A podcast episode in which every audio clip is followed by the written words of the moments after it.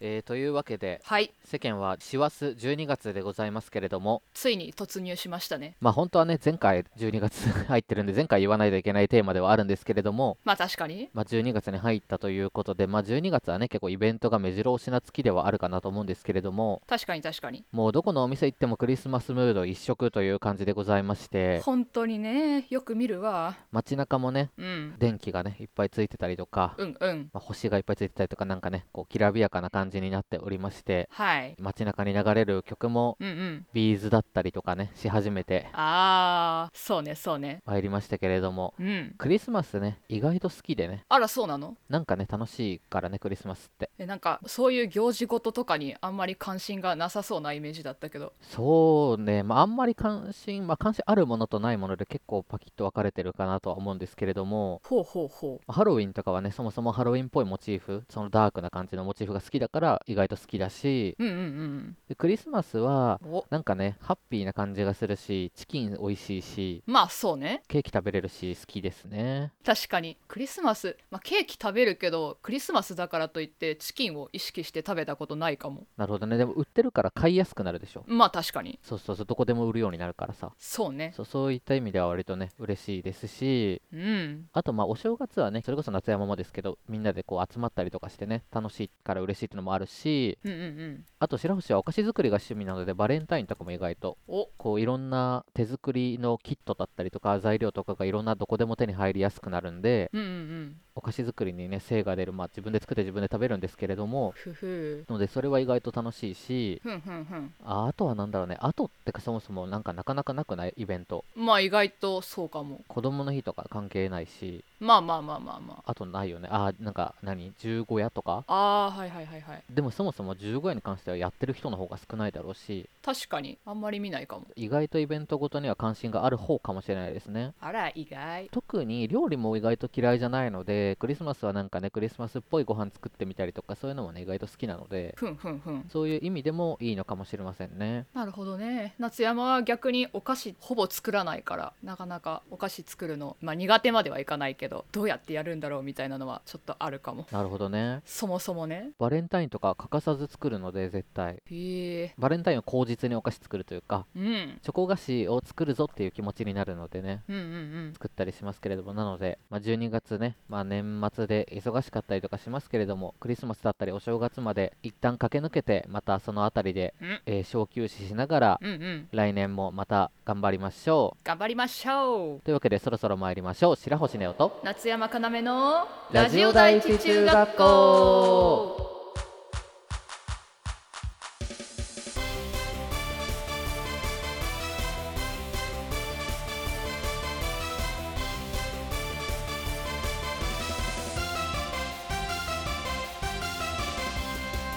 皆さんこんにちは夏山かなめです白星ネオですこの番組は中学校からの同級生の男の子アイドル白星ネオと声優夏山かなめがお送りするスタンド FM によるラジオ番組ですはいというわけで、うんはい、今週は、えーまあねあの何週間か連続で今、うん YouTube チャンネルで配信をしている APEX というゲームについてねちょっとね、うん夏山が今すごくハマっているということで、そうなのよまあ、お話ししていきたいかなと思うんですけれども、はい、まあ、そもそもね APEX というゲームが、うんうんえー PS4、Switch、PC でプレイできるうんシューティングゲームになっていましてうんうんうんいろんなキャラクターがいるんですけどいろんなキャラクターがそれぞれにそれぞれのスキルがあって、うんうんうんその特性を生かしながら戦っていくというゲームになっているのでたくさんキャラクターがいましてそうねまあその中でもねこう自分が例えば使っているブラッドハウンドというキャラクターはうんうんこう能力で投資みたいなことができてそうね一定時間壁の向こうの敵の位置が分かったりとかうんみたいな能力があったりとかする感じで、まあ、他のキャラにもねいろんな能力があってうんうんうんそれを活かしながら戦うんですけれども夏山は最近ハマっているキャラクターがいるということでハマってるキャラクターねまあ何キャラかいはするんですけれども、はいこう最近あれいいじゃん強そうじゃんって思ったキャラクターがとある機械のキャラクターで赤い布を身にまとった骸骨みたいな見た目しているレブナントっていうキャラクターがいるんですけれどもレブナントってキャラクターのことをいろいろ調べてみるとなんか結構上級者向けらしいというか説明がなかなかブラッドハウンドほど単純ではないというかなかなか説明が難しいんですけれどもなんだろうなこうデストーテムっていうなんかまあその名の通りトーテムをオブジェクトっていうのかな立ててそれに触ると万が一敵にやられちゃった時にそのトーテム立てたところにすぐ戻ってくるみたいななかなかトリッキーというかそれこそさっき言った上級者向けな感じのスキルを使う骸骨のキャラがいるんですけれどもうんなかなかしそうじゃないけどなかなか過激な考えをされているキャラクターで最初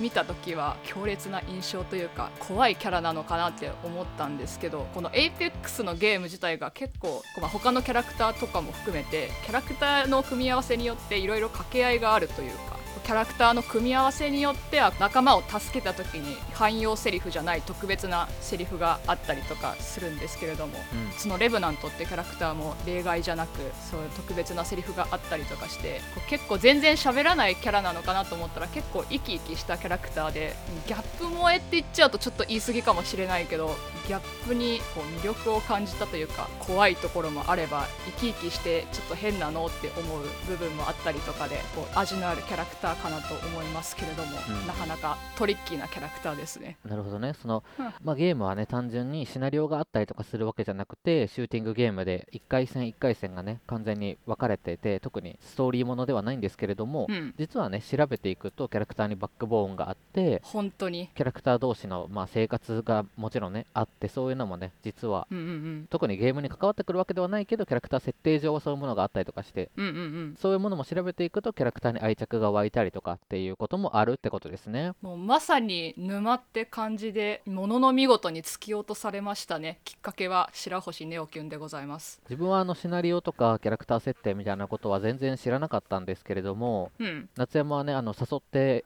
自分が APEX に誘ったんですけどやり始めてあの知らない間に調べていたりとかしてうんうんいつの間にか自分よりも夏山の方が APEX をプレイしているという状況に今なっておりましてなんかウィキとか見てるとキャラクターごとのちょっとしたプロフィールとか書いてあるけれどもそのキャラクターごとに全然違うプロフィールというか APEX ゲーム自体に参加する目的みたいなこととかもいろいろそれぞれにあるみたいでズブズブハマってますね。なるほどねうん、まあ、もともとねキャラクターの中にあのいる一人のキャラクターで機械のキャラクターの人がいてパスファインダーという名前のねそうキねャラクターなんですけれども、うんこちらはあのロボットのキャラクターになっていてうん喋る時も機械音というかねちょっと機械音混じりな感じのそうね喋り方というかうんうんをしているキャラクターでうんうんこのキャラクターが感情を表現する時に表情をうんあのお腹のところにあるモニターにああそうねそうね顔を映してそれでうん表情を伝えるキャラクターでうんなかなかこうちょっとお調子者っぽい喋り方をするキャラクターなんですけれどもそうねそうねなんかロボットってね聞くとなんとなくこうかしこまった喋り方をするイメージがあるんですけどまあまあまあまパスフあァインダーはちょっとお調子者な喋り方をしてそこがまたなんかねちょっと愛着が湧くというか愛嬌があるところになっていて可愛らしいよねなかなか愛されキャラなんですけれどもうん彼も実はセリフを聞いているとなんかちょっと闇が見え隠れするようなところがあったりとかしてそうねそうねそんなところも魅力的なキャラクターかなと思うんですけれどもはいまあ、私ら星は、えー一番最初に言ったブラッドハウンドというねキャラクターともう一人ライフラインというキャラクターがいてこのキャラクターは回復を主に担当しているキャラクターになっていてそうねこう味方だったり自分を回復させてあげる能力があるんですけれどもうんこのキャラクターがねどうも歌手の青山テルマさんに似ているぞということになってそうねそうね青山テルマさん本人もインスタグラムにこのライフラインというキャラクターのコスプレをアップロードしていたりとかしてちょっとね話題になったりとかしていて見た見たライフラインがね、だからそのなんかちょっと強気なギャルっぽい感じのそうそ見うそた目うをしていて、まさそにれがなかなかね、可愛らしくて。まさに姉貴って感じのキャラですねで、その回復させてくれるのも、あのヒールドローンっていうね、ドローンを使って回復をさせてくれるんですけど、それがなんかね、ちょっとまた可愛かったりとかしますね。うんうんう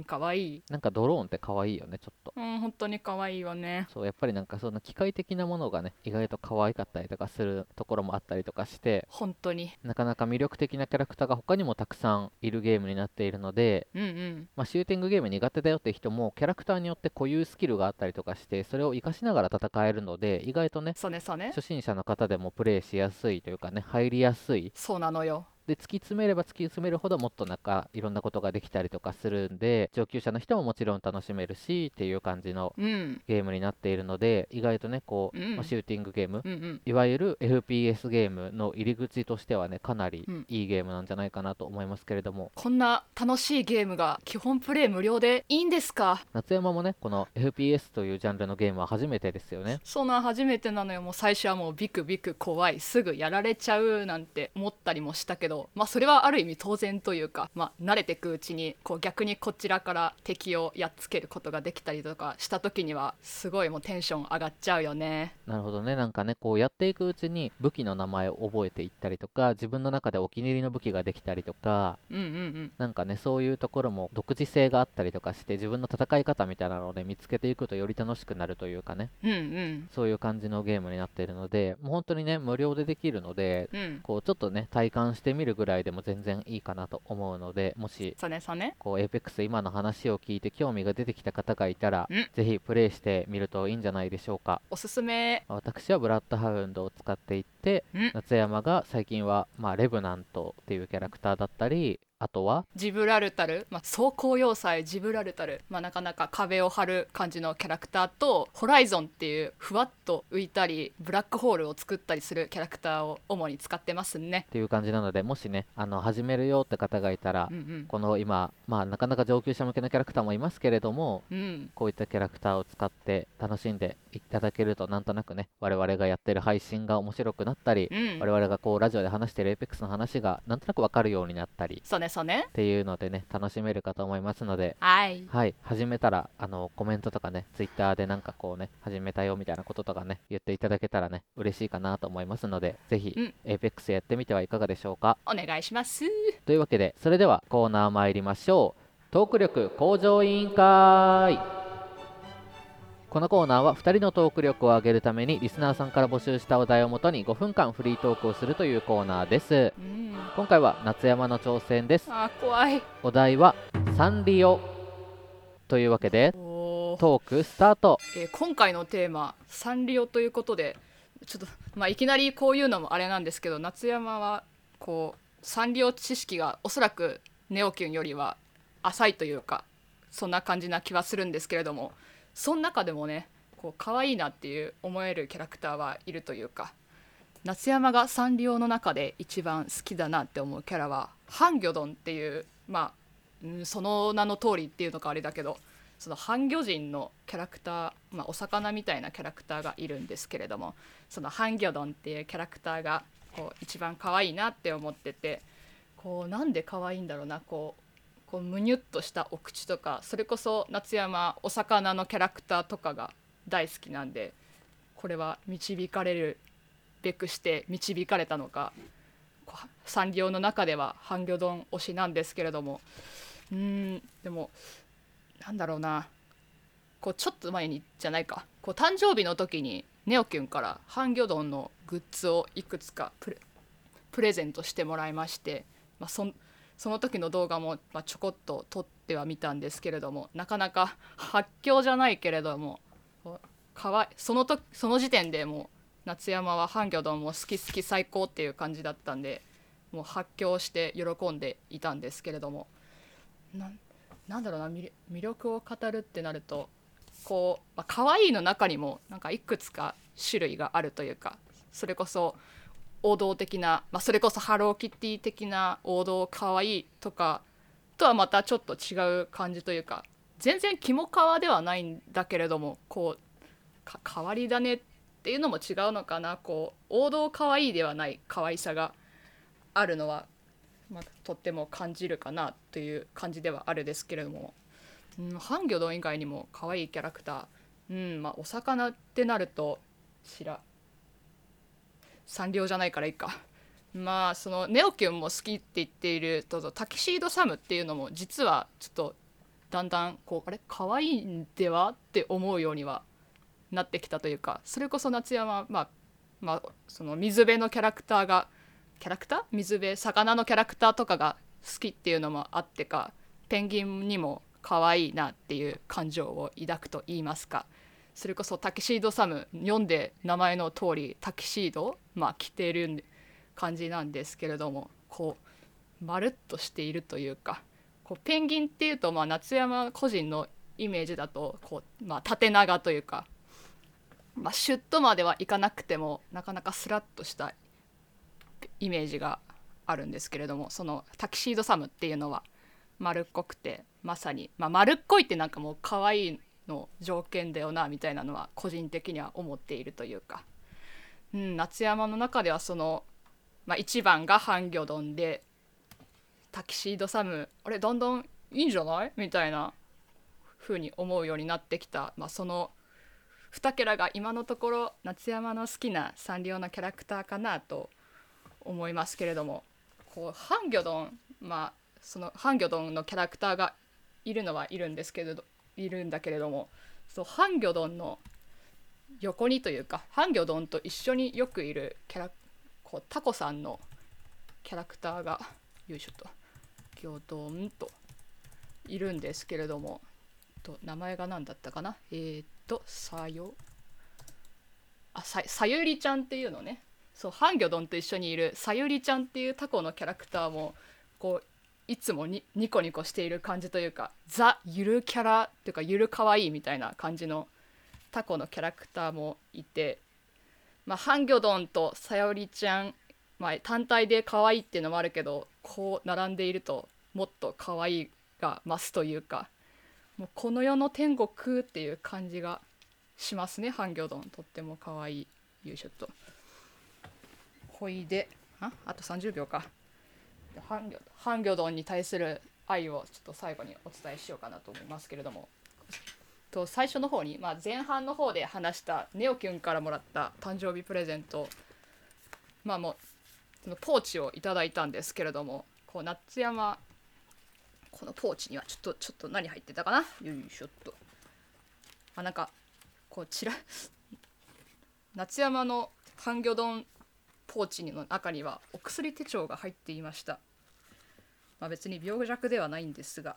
いや病院に行ったことないわけではないのでこう日々ハンギョドンと一緒に暮らしておりますけれどもというわけでお時間になったので夏山のサンリオトーク終了でございますカンカンはいというわけで、はいサンリオテーマでございましたけれどもはいまあねお話の中でも出てきましたけれども白星はねタキシード様が一番大好きでうんうんうんなんといってもですねペタペタしてるというかわかるんだよねなんかプニプニホニョホニョしてる感じが可愛いというか本当にそうなんですよねあと水色なのが可愛いですね水色いいよね白星は水色好きなのであらそうなのタキシード様めちゃくちゃ可愛いですしうんうんうんあとまあ黒みとおおバットバツ丸と、うんうんうんまあ、他にもねケロケロケロッピとかも好きなんですけどいいねいいねサンリオめちゃくちゃ好きでサンリオピューロランドも大好きでうんうんこうキキララのグッズ買ったりとかうんうん結構うちにはサンリオのものが溢れてる感じなんですねうんうんそうすごい好きでまあマイメロディーとかももちろん好きなんですけどうんうんそんな中でもピューロランドのおキティちゃんのパレードがめちゃくちゃ感動的なのでほうほうほぜひあのピューロランドに行く機会はあの一番多分大きいパレードなんですけどキティちゃんのパレードをううん見るとうんうんあのキティちゃんのことを絶対好きになると思うのでへえぜひとも見ていただけるといいかなと思います。ピューロランドって行ったことないんだよね行ってみたいとは思うけどうん、本当に楽園じゃないけれどなんか写真では見たことあるけど、うん楽しそうなところではあるんだよねそうね、ピューロランドめちゃくちゃ楽しいのうで、んそうね、ご飯とかもすごい可愛いしあ、へえ館内もめちゃくちゃ可愛いので、でお土産屋さんもなんかキャラクター固有のお店お土産屋さんとかもあったりとかして、うんうんうんそういうのも楽しいし、キほうャラクターグリーディングでキャラクターの着ぐるみと一緒に写真撮ったりとかああいいねいいねできるのもすごく可愛いし、ハンギョドンとも取れるハンギョドンのグリーディングに合わせることができれば撮れるとは思うけど、あ最高すぎる結構合わせるのが難しいので、あ噂には聞くけどそうね結構運ですね、それは。うんほげーなので、うんまあ、サンリオね、こんな感じで、我々は割と2人ともサンリオフォロワーでございました。そうねかわいいよねということで、皆さんもサンリオのあの好きなキャラクターなんかあれば教えていただけると、それについてもお話しさせていただければなと思います。うんお願いしますこのコーナーでは、リスナーさんからのレターを募集しています。2人に話してほしいお題を書いて送っていただけると嬉しいです。皆様からのレターお待ちしています。白星ネオと夏山かなめのラジオ第一中学校それでは次のコーナーに参りましょう教えてリスナー先生このコーナーは週替わりでリスナーさんからおすすめのコンテンツを紹介してもらうコーナーですえ今回は夏山のおすすめを紹介したいと思います今週のおすすめは何ですか今週のおすすめはこちらですボボボーボボーボボーはいというわけでボボボーボボーボボですね沢井義雄による日本のギャグ漫画作品ということなんですけれどもそのボーボボ知ってる方は感じるかとは思うんですけれどもなかなかカオスな作品というかこう夏山のトーク力でもというかおそらくネオキュンのトーク力をもってしても説明するのがなかなか難しいかもしれないギャグ漫画作品なんですけれどもこう簡単に概要の頭を読んでみるとマルハーゲ帝国に支配された西暦 3000X 年の未来の地球を舞台に、えーマルハーゲ帝国の皇帝が自らの力を示すプロパガンダのために人類を 丸坊主にすべく結成した穢り隊から人類の髪の毛の不自由と平和を守るため鼻毛神剣の使い手であるボボボーボボーボボが戦う不条理ギャグバトル漫画であるっていうまあなんか一文章目から分かる単語が何もないんですけれどもまあ夏山ボーボボ漫画単行本とかも出ているんですけれどもおそらく唯一全巻集めたコミックかなっていうのはありますけれどもねおきゅんは漫画、うん漫画というかアニメというかボーボボは見てたりしたんですかボーボは実は漫画も持っていましてあへえでアニメも見てたので意外とあのそんなに人に言わないですけどボーボは結構好きですねうんうんうんなんかこう夏山個人的にはボーボボってそれこそ、まあ、カオスすぎてもなんか頭を空っぽにして見れるっていうのがなかなか魅力のうちの一つかなと思いますけれどもうんうんまあ、アニメ放送はされてたんですがどうやら途中で打ち切りにななってしまったということがあったみたいで夏山はしょんぼりなんですけれどもうんアニメの方は見てたんだっけアニメももちろん見ててうんうんうん白星のボーボボの一番好きなキャラクターが田楽マンですねあーかわいいよねその名の通り田楽を食べさせたいちっちゃいキャラクターでとてもかわいいよね田楽マンと所天之助が好きですねあそうね夏山も天之助が一番大好きなんだよね所天之助っていう所天で全身ができた本当に水色というか青色のキャラクターがいてうんうんうんで主人公のボーボボが所天之助を殴って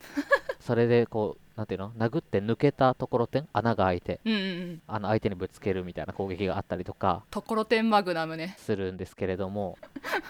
なんかね所天之助はうんうんうん可愛いですね、うんうん、その天之助もすごい個性がすごいんですけれどもなんか他にもなんかいろいろ変なキャラクターがいるというかそうですねへっぽこ丸っていうのもいたりだとかそのへっぽこ丸っていうのは、まあ、へっぽこかどうかは、まあ、そういう時もあればそうじゃない時もあるんだけれどもこう、まあ、ボーボボが鼻毛神剣っていうなんか能力なのかな使うのに比べてというか鼻毛神剣っていうのとは別でヘッポコ丸ってキャラクターはおなら神剣っていうのでおならを駆使して戦うなかなか変なキャラクターがいたりだとかドンパッチっていうこう見た目がなんかトゲトゲしているというかオレンジ色の太陽みたいな見た目したなんかパッチという名の通りなかなか弾けたクレイジーなキャラクターがいますけれどもうーんなんだっけなドンパッチは一応妖精っていう設定でございますのであそういえばそうじゃない実は妖精さんなんですね見た目によらずって言ったらあれだけれどもドンパッチの名言はやっぱりプルコギプルコギですねあーわわかるわかるけどわかる人にはすごいわかるんだけれどもただこれは説明ができないのでちょっとこれは検索とかしてもらうのがいいと思いますドンパッチスペースプルコギって調べれば出るとは思うんで投げちゃうようであれですけれども調べてくださいお願いしますこれには特に意味はないのでね説明はできませんねその意味のないところがなかなかいいんだよな基本的にあの漫画とかね作品には意味があることっていうのがほとんどないので、本当にまあ、もしかしたら作者の方的には意図があるのかもしれないんですけれどもそそれをね我々が汲み取ることは不可能に近いのでそそうねまあそういう意味のわからなさみたいなのも多分魅力の一つなのかなっていうふうに思いますけれども、まあ、うんうんう他んにもね、唯一まともなビューティーっていうキャラクターがいてツッコミあー役なので唯一まともに、うんうんえー他いろいろ起こる不条理なことに対してツッコミをし続けるというキャラクターになっていたりとかソフトンっていう頭がソフトクリームのキャラクターがいたりとか、あと魚雷ガールっていうね、い魚た雷いたで網タイツの足が生えているキャラクターだったりとかまあ、ここまでね、うん言っただけでもソフトクリームのキャラクター田楽のキャラクターところてんのキャラクター魚雷のキャラクターと意味がわからないキャラクターばっかりなんですけれども、まあ、そんなね、うん変なキャラクターたちが変なバトルを繰り広げていくっていう作品になっていてうんこれは何と説明していいのかわからないし何というジャンルの漫画なのかもわからないし本当にわかんないそうなんですけれどもなんだか見てしまうなんだか癖になってしまうわかるそんな作品になっていてはいまあ、有名なねセリフとかもね結構あったりとかしますねさっきのプルコギとかもそうだし、うんうんただし漬物てめえはダメだとかああはいはいはいそうそう意外とこうねインターネットとかで有名になってるセリフとかもたくさんあってうんうんこう意味はわからないんだけどなんだかファンが多い作品でもありますねうん、漬物のキャラクターがいるっていうのもなかなかパンチがすごいですけれども結構無機物にね手足が生えたキャラクターが多いですねあの作品はうんうんうんうんそんなボーボボもテレ朝の特番で「あたしんち」とか「クレヨンしんちゃん」とコラボしたなんか回というかお話もスペシャル番組なのかなこうコラボした時とかもあったりしてなかなか異色な異色というかなかなか変な組み合わせというか。まあ、その当時、まあ、録画してて、まあ、何回かというかよく見てたけれども「あたしんち」も「クレヨンしんちゃん」も面白いし「ボーボボ」ももちろん面白くて大好きなんで、まあ、最高のスペシャル番組ではありましたね。まあなかなかそういうものはねうん DVD 化されてなかったりとかもするのでそうなのよ見られる機会がねもしかしたら全然ないかもしれないんですけれども当時はねそういうものとコラボレーションするぐらい、うんうん結構有名な人気がある作品でしたねアニメ化してからは。そうなのよそうなのよこうボボボボボボ名前だけはね知ってるみたいな人も多分だからかなり多いんじゃないかなと思いますね、うんうんうん、まあ、一度聞いたらねボボボボボボボって絶対忘れないそうねなんだか心地のいいリズムでもあるし考えた人天才やなネーミングをまあなので意外とねこうメジャー作品ではありますよねうんうんうん意味が全然わからないのに 確かになんか問題作でもある部分もありそうだし名作な感じもするしなかなかカオスカオスではありますねまあっていう感じで意外とでもキャラクターに愛着が湧いたりとか本当にする部分もあったりとかしてうんうんうんでなんかね声優さんもすごく豪華な声優陣で、本当にまあ、面白いとか面白くないとかをちょっと超えちゃってるんでなんておすすめしたらいいかわからないんですけれども一度このカオスな世界観を体感するとうんうんうん抜け出せなくなるかもしれませんね。まさに沼面白いねというわけで夏山の今週のおすすめはボボボーボボーボボでしたというわけでこのコーナーではリスナーさんからおすすめな作品やコンテンツに関するレターを募集しています2人に見てほしい触れてほしいこんな素晴らしい作品があるなど何でもいいので熱意のあるプレゼンをお待ちしています白星ネオと立山かなめのラジオ第一中学校それではエンディングです。うーんというわけで今週は、まあ、APEX の話はしましたけれども、はいまあ、配信の話はね先週もしてるのでさらっとそうね毎週土曜日の22時から我々の YouTube チャンネルで配信がありますので Twitter フォローしておいてくれるとうん分かりやすいかと思います。お願いしますというわけでトーク力向上委員会ではうんサンリオテーマにお話ししましたけれどもどうでしたかなかなかこう半魚丼を好きっていう気持ちは確かにあるんですけれども5分間そういう話をっていうのでこう、まあ、ちゃんとお伝えできたかなどうかなうーんという感じでまあハンギョドンがね最近結構すごい人気のキャラクターにもうなっててグッズとかもすごい今出ててうんうんうんはいなので今本当にハンギョドンはかなりブームが来てる今一番熱いサンリオキャラクターなんじゃないでしょうかありがとうございます 作者なんですかね違いますまあ推しがね人気があるっていうのはすごいいいことですからねそうねこのコーナーに関してはねノーカットでお送りしているのでうん余計ね本来のトーク力っていうのがねお互い見えるかなと思いますのではい、その皆さんと同じタイミングでトークテーマを知るので本当に準備ができないうん、怖いねなので今日はね夏山が、えーさゆりちゃんの名前が分からずにね検索したりとかっていう一幕もありましたけれどもそうねそうこっちもねさゆりちゃんだよって思いながらもうでもね口出しできないのでさゆりちゃんだけどなと思いながら見守るみたいな感じがありましたねなのでこういったねトークテーマをね今回だったらサンリオとかうん本当にね簡単な単語だけでいいのでレターとかねあとツイッターのハッシュタグとかでうん単語これでお願いしますみたいなのを送ってくれしたらそれがねランダムのトークテーマの中に入るのでうんうんそれについて喋るかもしれませんので、はいぜひともレターをいただけると嬉しいかと思いますお願いしますというわけでこの番組ではリスナーさんからのレターを募集していますコーナーメールはお悩みハウスネオ一番やこちらはリスナーさんからのお悩みを募集していますさらに教えてリスナー先生のコーナーではリスナーさんからのおすすめコンテンツを募集していますそして新コーナートーク力向上委員会では2人に話してほしいお題を募集していますのでレターお待ちしていますハッシュタグはシャープラジ中でツイッターに感想もお待ちしています二人ともツイッターをやっていますのでぜひそちらもチェックしてくださいねそれではここまでのお相手は白星ネオと夏山かなめでした起立気をつけ礼ありがとうございました